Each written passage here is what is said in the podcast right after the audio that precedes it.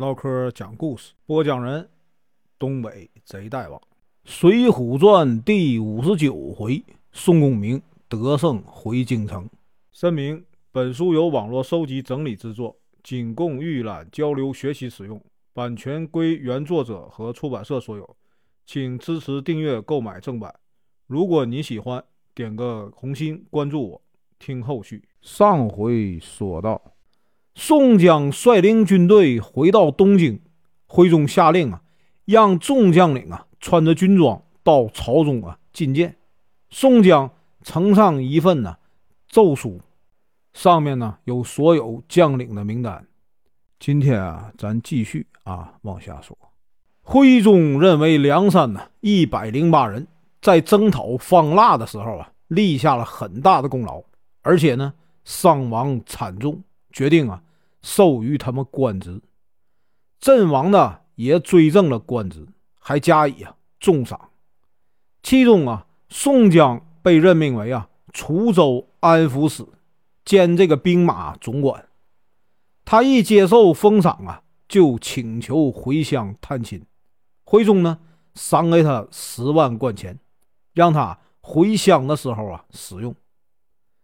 宋江终于实现了衣锦还乡的愿望，一路上呢十分威风。然而呢，他回到郓城县时啊，宋太公啊却刚刚去世。宋江伤心的大哭一场，将这个宋太公啊厚葬。当地的官员和亲友邻居啊都来送葬。过了几个月，宋江返回东京。他刚回到东京啊。戴宗就来探望他，对他说呀：“我已经把延州的府都统治职务啊给辞了，要去啊泰安州岳庙出家，专门来辞别哥哥。”宋江知道啊挽留不住，说了些祝福的话呀，戴宗便告辞了。其他的头领中啊，卢俊义被任命为啊泸州安抚使兼兵马呀副总管。已经呢前去上任，阮小七呢被任命为啊盖田军都统制。他在上任以后不久啊，童枢密向这个徽宗告状，说他穿过方腊的龙袍，徽宗呢就把他贬为平民。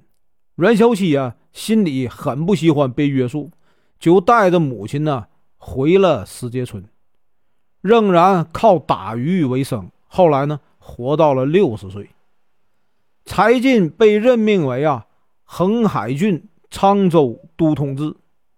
他看见阮小七被贬，想到自己啊曾经做过方腊的驸马，担心呢有的奸臣呢会用这件事儿陷害他，就说自己啊生病了，辞掉了官职，返回家乡。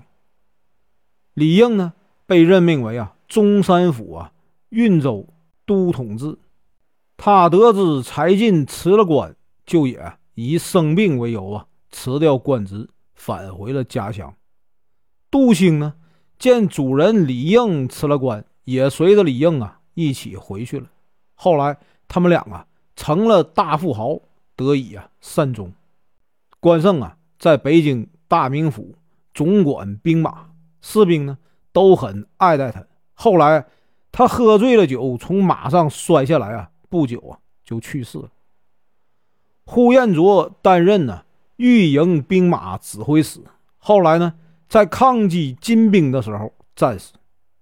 朱仝呢，在保定府总管兵马，治理军队啊很成功。后来呢，跟随刘光世大破金兵，被任命为太平军节度使。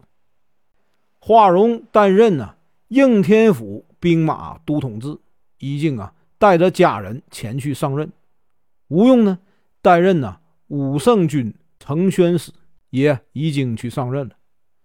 宋清回到家乡啊种地，黄信呢仍然回到了青州，担任呢原来的官职。孙立啊带孙新、顾大嫂以及妻儿，依旧啊回到登州啊。任职。周润呢不喜欢做官，就回到了登云山。蔡庆回乡当了普通的百姓，裴宣和杨林呢回了饮马川。蒋敬呢也回乡做了百姓，朱武和樊瑞啊去找公孙胜，三个人在一起啊平平安安的活到了老。木村回乡做了百姓，林震呢到火药局御营做事儿，安道全呢到太医院做了。金子啊，衣官。黄浦端担任呢御马监的大使。金大坚呢在内府啊御宝监任职。萧让呢到蔡太师的府中当了门管先生。月和在驸马王都尉府中做事，过上了安定的生活。本文结束，感谢观看，请听后续。